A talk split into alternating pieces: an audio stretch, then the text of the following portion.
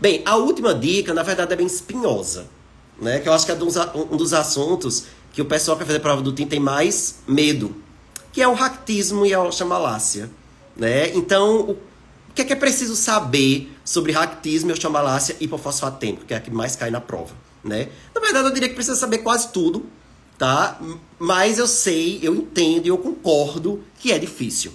Talvez a, seja a, a, a parte de osteometabolismo mais difícil, tanto para a vida, porque é raro, a gente vê pouco, e o que a gente vê pouco acaba criando uma certa angústia, criando uma certa insegurança, como para a prova do TIM pelo mesmo motivo, que a gente chega ali na prova do TIM, já, já, já tem uma questão de osteoporose, que é algo que a gente vê mais, já dá mais tranquilidade. Aí chega uma questão de ractismo ou de osteomalácia hipofosfatêmica, já dá aquele medo, aquele pânico. Né? Então, assim, primeira coisa é saber reconhecer. Muitas vezes, esse ractismo ou osteomalácia vai aparecer como caso clínico. Né?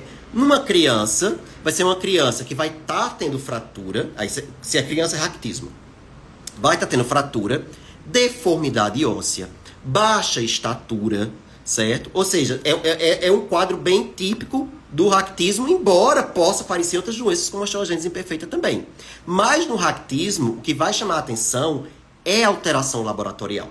Né? Você tem uma alteração rica no laboratório. Enquanto no osteogênese imperfeito, o laboratório é todo normal. Então, isso é uma das, uma das dicas para você, na hora que está sendo apresentada uma criança com doença osteometabólica, saber diferenciar se é mais para um ractismo ou mais para uma osteogênese imperfeita. Né? E no caso de uma, de uma, da causa ser hipofosfatêmica, você vai ter o fósforo baixo mesmo. Vai estar tá lá, o fósforo vai estar tá baixo. Então, um quadro clínico, fratura, deformidade, olha, procura o fósforo. Fósforo está baixo, isso aqui deve ser um ractismo hipofosfatêmico. Certo? Então, já, já é, é, é, é uma forma de lhe ajudar. Indo para o adulto, você vai olhar a clínica também. Fratura.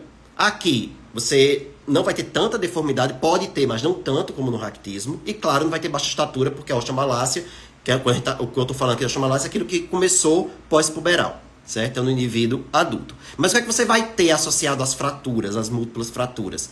Muita dor e muita, muita fraqueza muscular. E geralmente é uma fraqueza muscular progressiva, aquele paciente começa com uma fraqueza mais leve, vai progredindo, porque ninguém, ninguém dá o diagnóstico, geralmente o diagnóstico é atrasado mesmo. E aí o paciente chega ao ponto de não andar mais, ficar restrito, imobilizado, né, em cadeira de roda, em leito, né, você olha o paciente, parece um paciente em estado terminal, né, de tão grave que esse paciente fica.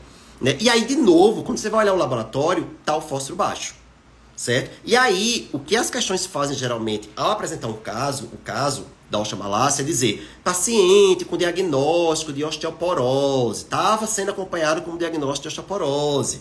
Né? Porque a densitometria óssea, isso é uma dica também importante, não diferencia se é osteoporose ou é osteomalácia. Osteomalácia é o quê? A desmineralização do osso. No caso da hipofosfatêmica, causada pela falta de fósforo. O fósforo participa da mineralização porque participa da formação da hidroxapatita. Então, se você não tem fósforo, você mineraliza o osso. E se não tem mineral, a densidade mineral óssea vai lá para baixo. É densidade mineral óssea. Né? Então, não, não separa. Então, às vezes, é um paciente tava, recebeu o diagnóstico de osteoporose pela densitometria, tá cheio de fratura. Mas aí vai dizer, tá com dor, osteoporose não causa dor. Tá com fraqueza muscular, osteoporose não causa fraqueza muscular. E quando você olha no laboratório, o fósforo baixo. Né? Osteoporose não causa fósforo baixo. Né? Inclusive, quando a gente dosa o fósforo, deve dosar o fósforo em todo paciente com o diagnóstico do médico de osteoporose, é exatamente para fazer diagnóstico diferencial. Porque se o fósforo está baixo, muda completamente meu raciocínio. Talvez o paciente não tenha osteoporose, o que ele tenha é osteomalácia. Certo? Então, saber reconhecer é muito importante, certo? Outra coisa é saber diferenciar a etiologia, tá? Que aí é mais difícil, o buraco é mais embaixo, reconheço que é, que é algo complexo mesmo. Na criança, ali com ractismo, eu, te, eu vou pensar no diagnóstico em algo genético. Né? E aí o que é que eu não posso esquecer? Que a principal causa de ractismo hipofosfatêmico na criança é o, a forma ligada ao X, que é uma mutação inativadora do gene FEX. O FEX, PHEX, tem o X, então é a forma ligada ao X. Então, de etiologia do ractismo hipofosfatêmico, ninguém pode ir para a prova sem saber que a forma mais comum é a ligada ao X que ocorre por uma inativação do gene FEX, certo? É, outra causa que tem caído muito na prova de raquitismo hipofosfatêmico é a síndrome de McCune-Albright. Geralmente, síndrome de McCune-Albright cai no contexto de puberdade precoce, certo? seja no menino, seja na menina. Mas uma das características da síndrome de McConnell-Bright é a presença de displasia fibrosa, é um osso displásico, certo? Esse osso displásico, ele é capaz, pode ser capaz de produzir, potencialmente capaz de produzir um hormônio fosfatúrico que faz perder fósforo na urina, que é o FGF23.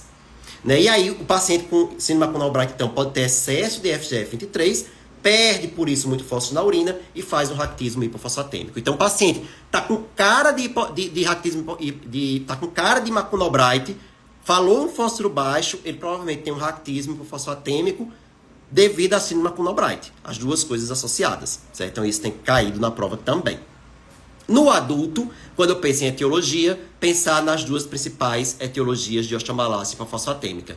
Tumor produtor de FGF23 é uma, né? É geralmente um tumor benigno, de origem mesenquimal, pequenininho, difícil de achar, esse é o grande problema, ou síndrome de Fanconi. Não, então são as duas, duas etiologias de oxamalácia hipofosfatêmica que não se pode esquecer. O paciente ele pode dar dica ali ou puxando para Fanconi ou puxando para um tumor produtor de FGF23. Né? Mas claro, assim, eu não vou entrar em mais detalhes, porque aí seria, eu tenho que mostrar imagem, fluxograma, né? É, é realmente raquitismo e oxamalácia é difícil, é complicado, mas nos últimos anos só não caiu agora em 2022 na prova do TIM, né? Todo ano caía, às vezes caía mais de uma questão e já caiu aberta também. Então tem que ir para a prova sabendo, tem que, e, e, se não caiu agora em 2022, chance de cair em 2023 é enorme, certo? Então quem for fazer prova tem que estudar direitinho o raquitismo e osteomalácia, porque cai não só na prova de metabolismo ósseo, mas cai também na prova de pediatria. Certo? No ano que caiu na aberta, que foi agora em 2021, e foi aquele AUE que caiu o raquitismo na prova, na prova aberta, foi a questão de pediatria, não foi nem a questão de, de osso, não.